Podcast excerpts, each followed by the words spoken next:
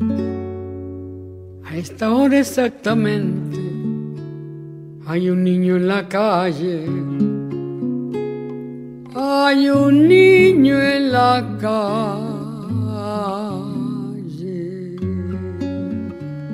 Perdóneme Padre Santo si le escribo este poema. Espero no molestarlo, pero me muero de pena. No salgo yo del asombro, aunque suene redundante, que por encima del hombro se mire al niño de la calle. ¿En dónde es que está la paz de la que tanto se habla? ¿O es que la libertad se convirtió en una farsa? ¿Para qué la vanagloria de no contar con soldados si hay niños haciendo historia y creciendo abandonados, acumulando tristezas como basura en la calle? Le piden a usted que amanezca porque se mueren de hambre. No debe andar el mundo con el amor descalzo, enarbolando un diario como un ala en la mano, trepándose a los trenes, canjeándonos la risa, golpeándonos el pecho con un ala cansada. No debe andar la vida recién nacida precio. La niñez arriesgada una estrecha ganancia porque entonces las manos son inútiles fardos y el corazón apenas una mala palabra. Hay gente que vive toda su vida en la calle. Vos viviste 17 años y me contaste aquella vez en la radio que te sentías como una botella plástica dando vueltas en un remolino de agua que no te permitía salir. Eso es lo que produce la calle, es un círculo, es una espiral, eh, es un continuo girar, eh, muchas veces sin, encontrar un desfogue o una salida. Eh, ¿Qué sucede? la botella no está ahí porque sí, no porque quiere, no porque se lo ha propuesto llegar ahí.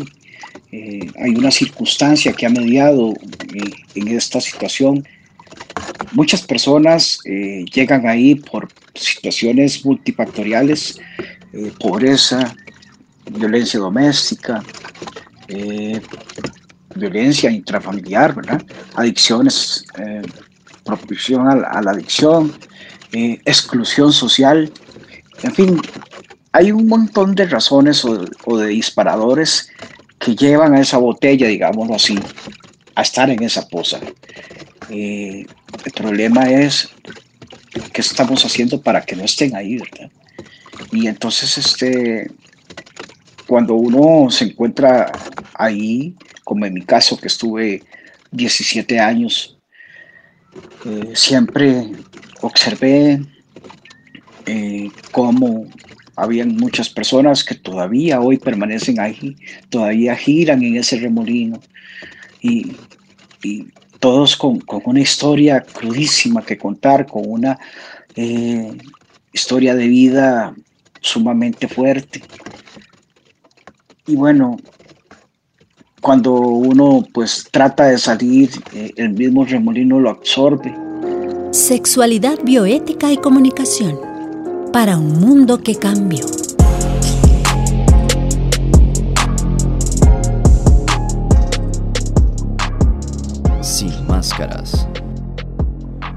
La calle es súper adherente.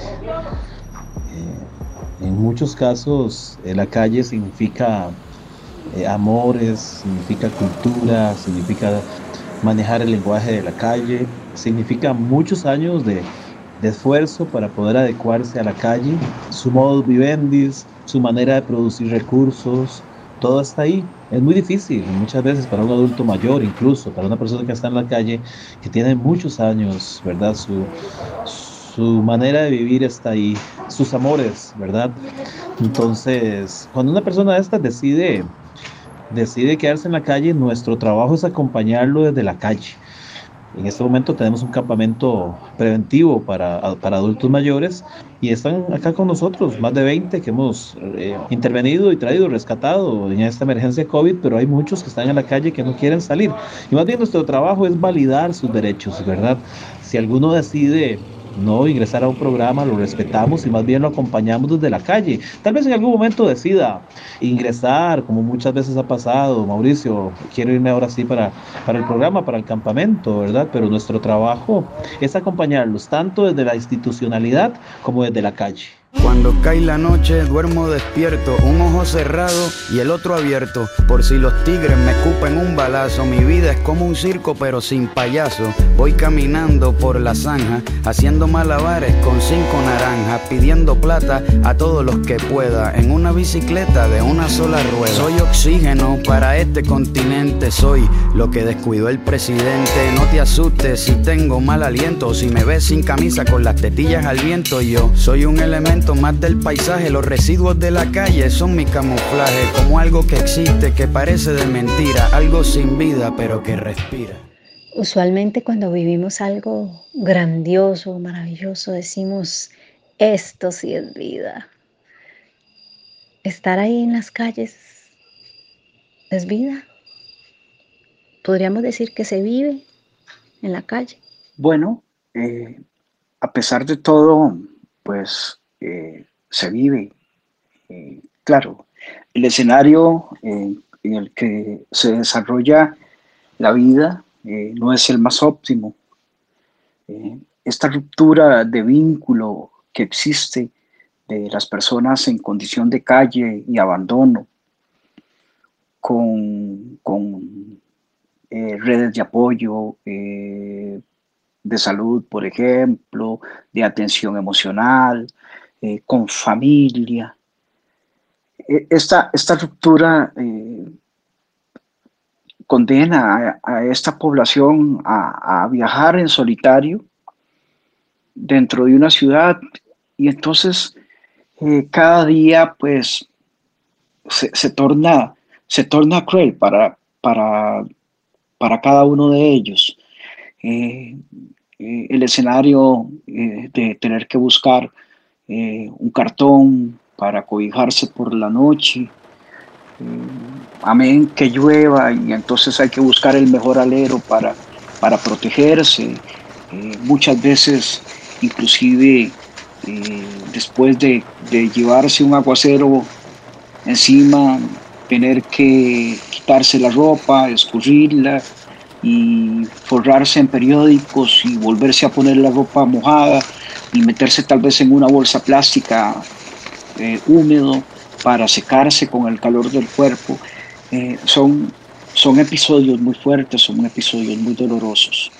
Eh, no tener con quién compartir este, las lágrimas o con quién compartir este, un abrazo, una sonrisa, eso lo hace definitivamente un escenario muy gris, muy doloroso ese escenario de vida es el que tenemos que romper para, para que estas personas se reincorporen a una rutina de vida eh, donde tengan una mejor calidad. Me encanta cuando decís ellos o esas personas en condición de calle, porque ya, ya no estás ahí, ya lo ves como un pasado, ¿sí? Hace 10 años que saliste de la calle. Es un pasado que sin embargo tenés muy presente, ¿sí? ¿Cómo es el amor, Oscar? ¿Cómo es el amor? ¿Cómo se vive el amor ahí en la calle?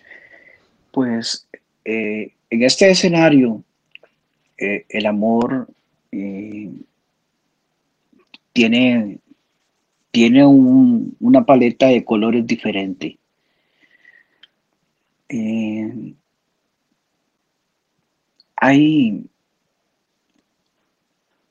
hay como un, caminar junto eh, solamente eh, con, besos y, acciones o encuentros de una circunstancia muy diferente a lo que pues es el formato tradicional, digámoslo así, de, de amar. es difícil, es difícil porque el lenguaje, el lenguaje que, se usa ahí, si bien es el afecto o, el interés hacia otra persona, eh, no se estipula con, planes a futuro, eh, con eh, idealizar atardeceres o, ir a comer juntos o, cosas así. entonces, es un amor cruel porque se basa o se, se, se fomenta en el dolor, en el dolor de compartir dosis de muerte, ¿verdad? Cada vez que se drogan las personas. Y entonces este, este compartir eh, es el que genera este vínculo afectivo, ¿verdad? Y entonces, eh, ¿cómo se vive? Híjole, se, se vive, eh, se vive creo que no sé si sin sentimiento, pero se vive nada más eh, con, el, con el momento, ¿no? Y es doloroso porque igual todas las personas eh, que están ahí necesitan, necesitan este, abrazar, necesitan tener en quien pensar, en alguien que piense en ellos también. Y entonces este, esta parte es uno más de las situaciones eh, que ellos eh, no cuentan. Sin máscaras. Innumerables veces nos hemos topado amores en la calle, ¿verdad? Muy unidos, muy ligados, que los une muchas veces la necesidad. Hay una adherencia entre estas parejas que muchas veces la mujer no entra a programas de rehabilitación si no es con el hombre existen muy pocos programas donde una mujer puede entrar con su pareja a un programa de rehabilitación, ¿verdad? Que deberían existir, ¿verdad? Bajo el modelo de reducción de daños, que deberían existir programas para parejas de la calle, ¿verdad? Eh, incluso nos hemos topado mujeres embarazadas en la calle con su pareja que, que no entran a programas, ¿verdad? Por el amor que le tienen a su pareja. Muchas veces incluso siendo abusadas por esa dependencia que tienen, no quieren dejar el amor de la calle, ¿verdad? Hay veces son buenos amores, hay veces son malos amores. Innumerables parejas nos encontramos debajo de los cartones, innumerables parejas nos, nos hemos encontrado en un San José nocturno, extremo y vulnerable, ¿verdad? Innumerables parejas nos encontramos en, en un San José violento también. Esa es la realidad, ¿verdad? Que se vive, muchas cosas los liga, hay veces la seguridad, sentirse seguro con una persona, no abandonado, que la mujer se siente protegida en la noche de lo que puede pasar con otras personas estando con, con una pareja, ¿verdad? Entonces es una realidad que se vive en las calles de la capital. Todo lo tóxico de mi país a mí me entra por la nariz. Lavo auto, limpio zapatos, huelo pega y también huelo paco. Robo billetera, pero soy buena gente. Soy una sonrisa sin dientes, lluvia sin techo, uña con tierra. Soy lo que sobró de la guerra. Un estómago vacío, soy un golpe en la rodilla que se cura con el frío. El mejor guía turístico del arrabal por tres pesos te paseo por la capital. No necesito visa para volar por el redondel porque yo juego con aviones de papel. Arroz con piedra, fango con vino y lo que me falta me lo imagino. La obra Indigente, a muchos que en silencio gritan, recoge muchos de los poemas que Oscar, estando en condición de calle, ya hace 10 años, escribiera en papelitos y con lápices y lapiceros que encontraba en los basureros. Es un bonito sueño, porque yo deseara que sea una herramienta para muchas personas, para que puedan encontrar una puerta de salida. Porque a mí me costó mucho. No sé cómo, cómo escribirlo, pero este, yo, cuando vi los libros pensé en muchas personas que todavía hoy están en la calle y sueño con que, con que mi obra eh, pueda ser ese salvavidas para que, para que mucha gente, perdón, este, pueda, pueda abrir esa puerta también. Ahora que, hemos tenido que hacer algunas notas por la zona roja y otros lugares acá del área metropolitana, pues muchas veces con tristeza pues me he encontrado con, con personas que estuvieron en el tiempo que, que yo estuve ahí y que tenían ya tiempo de estar y que todavía continúan ahí y no han encontrado la puerta de salida. Y eso pues me ha afectado, eh, emocionalmente me ha afectado mucho. Eh, me ha dado mucha tristeza, me ha dolido en el corazón verlos ahí y, y saber de que, que, les ha costado, que les cuesta encontrar esa parte de, que encontré yo, ¿verdad? Y, pensar de que tal vez muchos no la van a encontrar, eso es lo que más duele.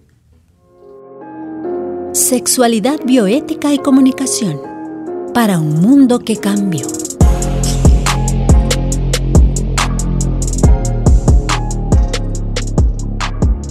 Sin máscaras. El mandato es quédate en casa. Poca gente, pocos autos y la gente en condición de calle no está. Tampoco está.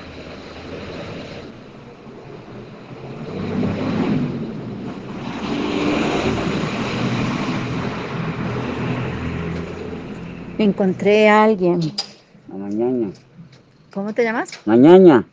Mañana. ¿Cuánto tenés de andar en la 36 calle? años. 36 años, Sí, mañana. señorita. ¿Y quer- querrías decirme por, por qué? ¿Por qué estás en la calle? Porque llevo una vida muy desordenada.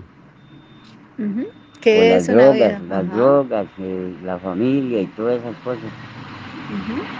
Por eso estoy en la calle. ¿Y pensás salir algún día de la calle o Bueno, cuando esté en el ataúd, cuando estás en el ataúd? sí, señorita. Solamente así mañana. Nada más, sí. ¿Por qué? De porque es mi destino. Sí, vos crees que es tu destino. Ese es mi destino, sí. ¿Y alguna vez alguien te ha propuesto salir, digamos? Mucha gente, pero nunca he querido. Sí, nunca he querido. ¿Y cómo es tu vida en la calle? Una vida tranquila, pasiva, pero hago mandados y hago de todo y así me gano la vida. Ajá, eh, no ya, le ya sos conocido aquí. Sí, bastante. Pero no le robo nada a nadie. Y aquí estoy. Y con lo que la gente te da, comes. Com- Como y compro la droga y compro todo. ¿Y dónde dormís? Tengo un ranchito ahí nomás. Ujú. Aquí en un lote vacío tengo un rancho. En un lote baldío. Sí, pero ese, ese lote ahí vivo yo. Y ahí vivo yo. En ese lote. Sí. Y, y en este mundo mañana eh, hay mucha gente, ¿verdad? En la misma situación. ¿Es por drogas generalmente? Ya ¿Cuál sí, es el- un 100%. Un 100% es por drogas. Cuando 100%. decís drogas, te referís a drogas es todo lo que es drogas. todo. Todo. Y es fácil de conseguirlas. Ya hay lógico, en cualquier lado. Ujú, En cualquier lado del mundo. En cualquier parte, donde sea. Se consigue. Y tenés familia, hijos, No esposa, tengo a nadie. Todo lo he perdido. tu mamá, tu papá. Están ya ni los huesos quedan. Ujú. ¿Y qué pensás de la vida cuando Seguir viviendo hasta donde Dios quiera, nada más. Ajá. crees en Dios? Eso sí, creo en Dios. ¿Y qué es Dios? ¿Quién es? Ya hay una persona que no conozco, pero sé que existe. ¿Lo sentís? Siempre lo he sentido. ¿Y cómo se siente Dios viviendo en la calle? no, y ahí creyendo en Él, Él le da todo, Él lo, lo ayuda a uno, le da fuerza, le da fortaleza, le da tranquilidad, le da todo. Ujú. Cuando te enfermas, ¿qué haces? Nunca me enfermo, Nunca te enfermas. ni los dientes me huelen porque no tengo. No sé, Mañana. Dígame algo, mañana. ¿Has tenido una pareja? Ah, una sí, sí, de vez en novia? cuando, sí, sí. Pero ahora ni la cegua me sale porque ya estoy hecho una pistola. Fui al y no pasé porque estoy sin parrilla. Cuando, cuando has tenido una pareja, la llevas al lote baldío. No, no, ya no, ya estoy muy anciano. Pero antes, digamos, No, no, ya no, ya para mí todo eso murió ya. murió. Sí, ¿Y alguna vez te, te metes en la iglesia, por ejemplo? ¿Sos creyente? sí de la puerta no paso. ¿Y qué pasa si, si, si pasa? ¿Los dejan entrar? No, a nadie dejan entrar. ¿No? ¿Cómo No. reacciona la gente? Ya, y no, uno entra a la iglesia y no hay ningún problema. La gente no reacciona mal. No. Pero no los dejan entrar. Sí, claro. ¿Quién dice que no? Claro. Así puedes entrar. Claro. La iglesia es, es pública y cualquiera puede entrar a la iglesia. Ajá. La- eso es algo que no pueden prohibir a nadie entrar a una iglesia. Mañana y, y cuando mañana, cuando quieres bañarte, por ejemplo, ¿cómo Ahí haces? una señora me da agua con una manguera y ahí tengo jabón y tengo todo. Es alguien que te ayuda así. Una vecina. ¿Y has pasado hambre? Nunca No, siempre alguien te ayuda. como como un caballo. No es en serio. Podríamos decir que vos sos una persona, a pesar de que está en la calle, que tiene suerte, que le va bien, por lo que Ya, se y por escucha. mis actitudes, por mis Ujú. acciones, por mi forma de ser, Ujú. alcanzo todas las metas que quiera alcanzar. Ujú. Pero no querés alcanzar la meta de salir. de Bueno, aquí. algún día, no sé cuándo, cuando Dios diga, Tal vez sí. tal vez sí. Cuando Dios diga, no cuando yo diga. Bueno, mañana, muchas gracias. Ok, que Dios los bendiga a ambos, los llene de fortaleza. Muchas gracias. Que pase linda noche. Igual.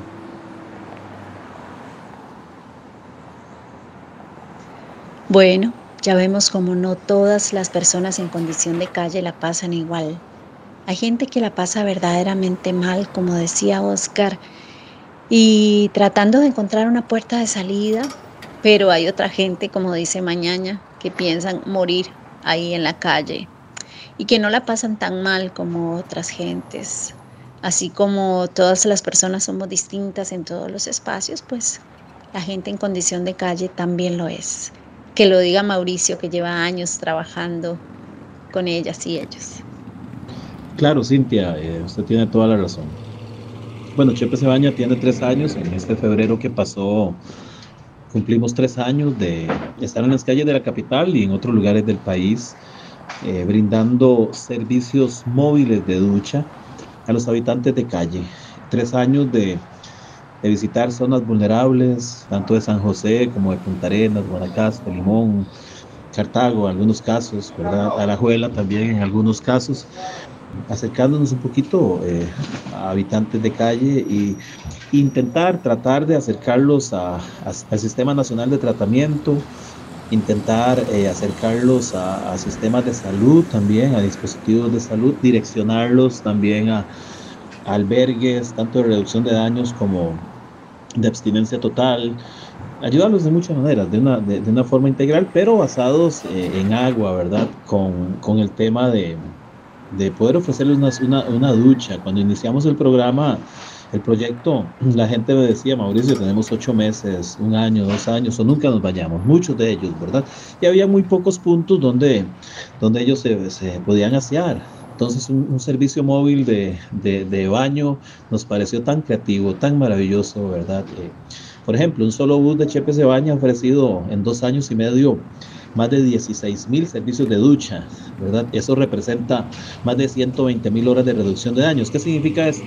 Que cuando un habitante de calle llega a ducharse, tiene que esperar entre 4 y 6 horas, un promedio, para poder ducharse. Es el tiempo que ellos esperan haciendo fila, porque siempre es un montón de gente que llega a ducharse. Ese tiempo no consumen ellos, es un tiempo que no están en la capital en peligro o produciendo peligro, no están consumiendo, están con nosotros y aprovechamos ese tiempo para que trabajadores sociales, psicólogos, eh, los escuchen y puedan direccionarlos a distintos programas, iglesias, además organizaciones, empresas, universidades también pueden compartir con ellos y poco a poco ellos van tomando la mejor decisión, ¿verdad? Igual los acompañamos, aunque ellos no decidan irse a internar o meterse a algún programa, más bien validamos sus derechos, ¿verdad? De- ellos tienen la decisión, somos una misión humanitaria, Eh, pero tal vez poco a poco muchos de ellos han tomado decisiones y, y- y han avanzado en sus vidas, pero también acompañamos al que está en la calle y no quiere salir de ahí. Nuestro trabajo o, o nuestra misión es acompañar e e incluir y no excluir, escuchar y ofrecer un, un servicio integral, ¿verdad? Un circuito sociosanitario. Con el paso del tiempo tenemos buses, buses, barbería, lavatorios móviles, tenemos servicios sanitarios móviles, food trucks también para ellos de alimentación y otros proyectos, ¿verdad? Que, que- que tenemos para ofrecerles a, a la comunidad habitante de calle la oportunidad, ¿verdad? De, tomar decisiones y, para mejorar su calidad de vida. Como les digo, ya tenemos tres años y todo esto gracias a muchos voluntarios, gracias a patrocinadores, gracias a gobiernos locales, gracias a medios de comunicación como este que siempre nos abren una ventana, una puerta para poder comunicar lo que hacemos. Pobre del que olvidado que hay un niño en la calle, que hay millones de niños que viven en la calle y multitud de niños que crecen en la calle. Yo los veo apretando su corazón pequeño, mirándonos a todos con fábula en los ojos. Un relámpago tronco les cruza la mirada, porque nadie protege esa vida que crece se ha perdido.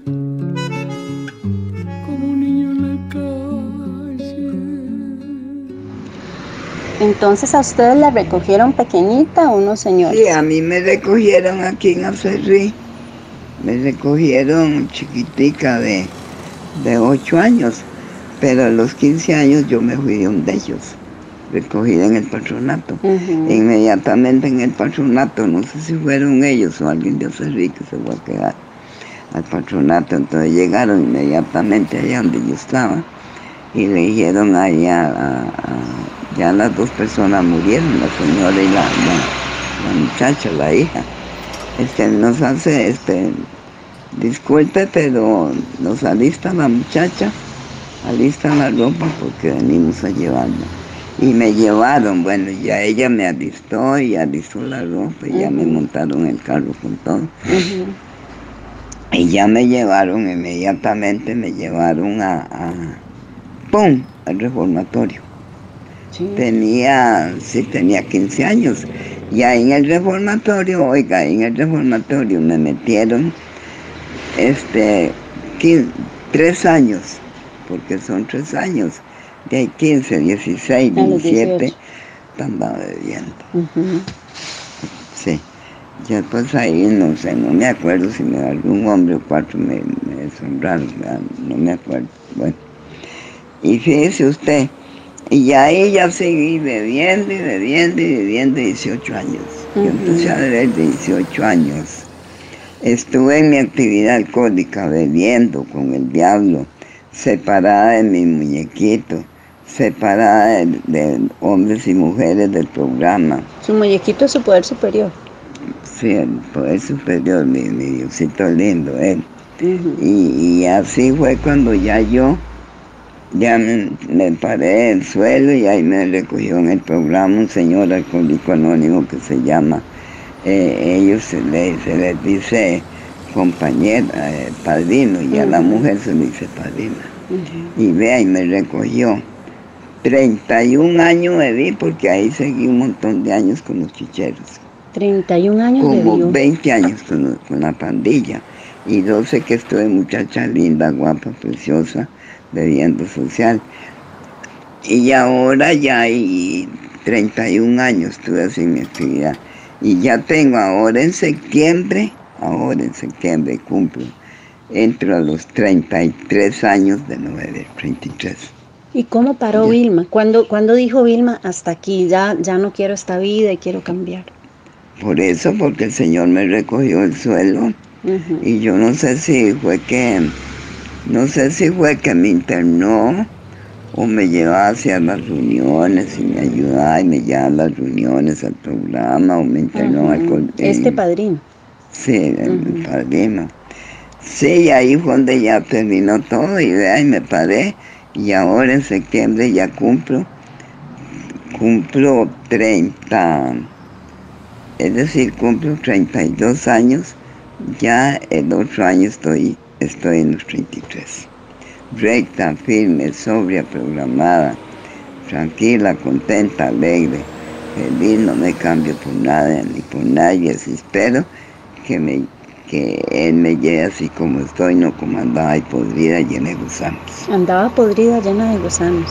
Que no oye que tenía el estómago lleno de gusanos, que si no me lleva, me dice la doctora, dele gracias a Dios en la Virgen que la trajeron porque usted corre esa gusanera, le llegan al corazón y amanece muerta. Claro.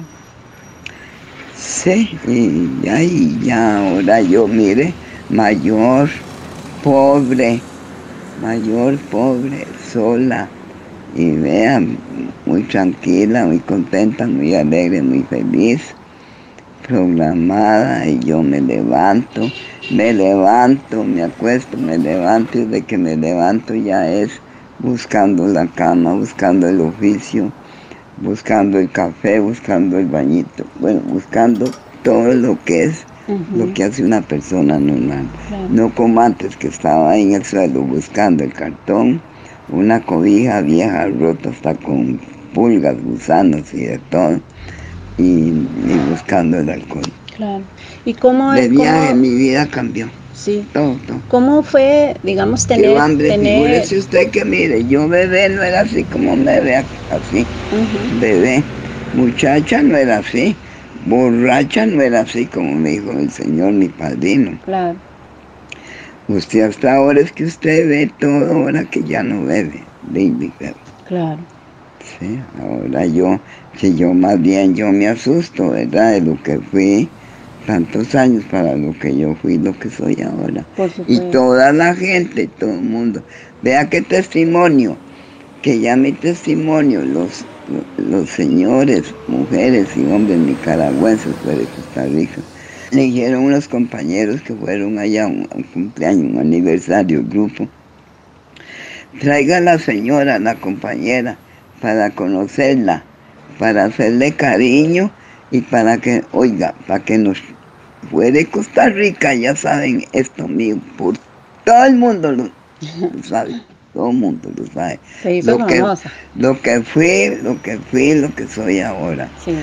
Entonces ellos leyeron a los compañeros cuando viene entre la señora, porque necesitamos que, que nos, que nos traiga el testimonio de lo que fue y lo que es ahora, Claro. el testimonio de Costa Rica y lo que fue y lo que es ahora. Si aquí estoy, mire, toda afanada, sentada en el sillón, como la esposa del presidente, viendo para afuera todo. Ahí estaba comiendo un pedazo de pollo, ahora bebo Sí. café, Otra Hay vida descanso y hago lo de la noche, lo de la más tarde hago lo de la noche. Ya mañana yo estoy aquí de lunes a viernes, estoy aquí. Sábado y domingo, sí, yo voy a San José, voy a alguna parte, pero sábado y domingo. Sí, ya yo me casé, pero mi esposo fue muy buen, buen muchacho, buen hombre, pero soltero. Muy bueno, muy cariñoso. Pero ya como, a- a- como después, Después y de ahí que se me casaron. llevó, me llevó al altar, al frente del padre, y ya el padre ya me, me casé. Y oiga, me sacó de la prostitución para casarme. Y vea, y él apartó el matrimonio, me apartó a mí, apartó sus hijas y apartó el matrimonio. ¿Y tuvo hijos usted? Sí, tuve ocho. Dos que me quitó el patronato. Hay cuatro, cinco. Después cinco, seis, siete, dos que me quitó el patronato por andar bebiendo. Y una bebé que se me murió de tres meses. ¿Y dónde están sus hijos ahora? Es que ya yo no sé porque ya yo como no vivo con ellos desde chiquiticas. eh, yo no. No, no supe Una muerta y dos quitados en el patronato. A los a veces ah, yo he ido y las he visto a las muchachas, a mis hijos y a mi hijo. Pero yo con ellos no vivo porque ya usted sabe que el guaro, el alcohol, de que hace todo y le quita una persona todo y hace todo claro. uno, ¿verdad? A pesar de todo eso, Vilma vive en paz ahora, entonces. A ver, Mari, que no le digo que yo ni bebé, Sí. ni muchacha, ni borracha, yo, nu- yo nunca, ni joven, yo nunca he vivido como ahora. Sí. Yo me asusto de lo que fui, lo que soy ahora. Si yo hay veces vengo, vengo y saco la llave de, de afuera, me atado el bus ahí la parada, y vengo y, y vuelvo a ir para arriba y le digo, muñequito, yo estoy en la casa. Me dice, sí, hija. Abra tranquila y se mete para él. Querida todo el mundo, de un anciano, de un mayor, de un chico. Bueno, incluso fíjese que hasta un día me dijo un señor, Digo, señor, mire, usted es tan querida, porque usted nadie la quería porque era una borracha, no valía nada. Era una chinga de cigarro, una moneda de 25 centavos, un, tal, un estañón de basura. Y ahora usted es tan querida que hasta los perros se arrimen y le chupan las patas. es cierto, mira cómo me quieren los perritos, los animales, la gente y los chiquitos. Agradecemos la participación a doña Vilma, a Óscar Castro Pacheco, hoy poeta urbano y gestor cultural, quien viviera 17 años en condición de calle, a Mauricio Villalobos Cervantes del proyecto Chepe Cebaña y a Mañaña por compartir sus vivencias. Utilizamos para este tercer podcast extractos de la presentación del libro Indigente a muchos que en silencio gritan, material elaborado por Materia Gris del canal UCR. Y el tema para un niño en la calle, música de René Pérez, calle 13, junto a Mercedes Sosa. Soy Cintia Calderón Montero, muchas gracias por acompañarme en este recorrido. Les espero en una próxima vez. Sexualidad bioética y comunicación para un mundo que cambió. Una producción de Radio U. Sin máscaras.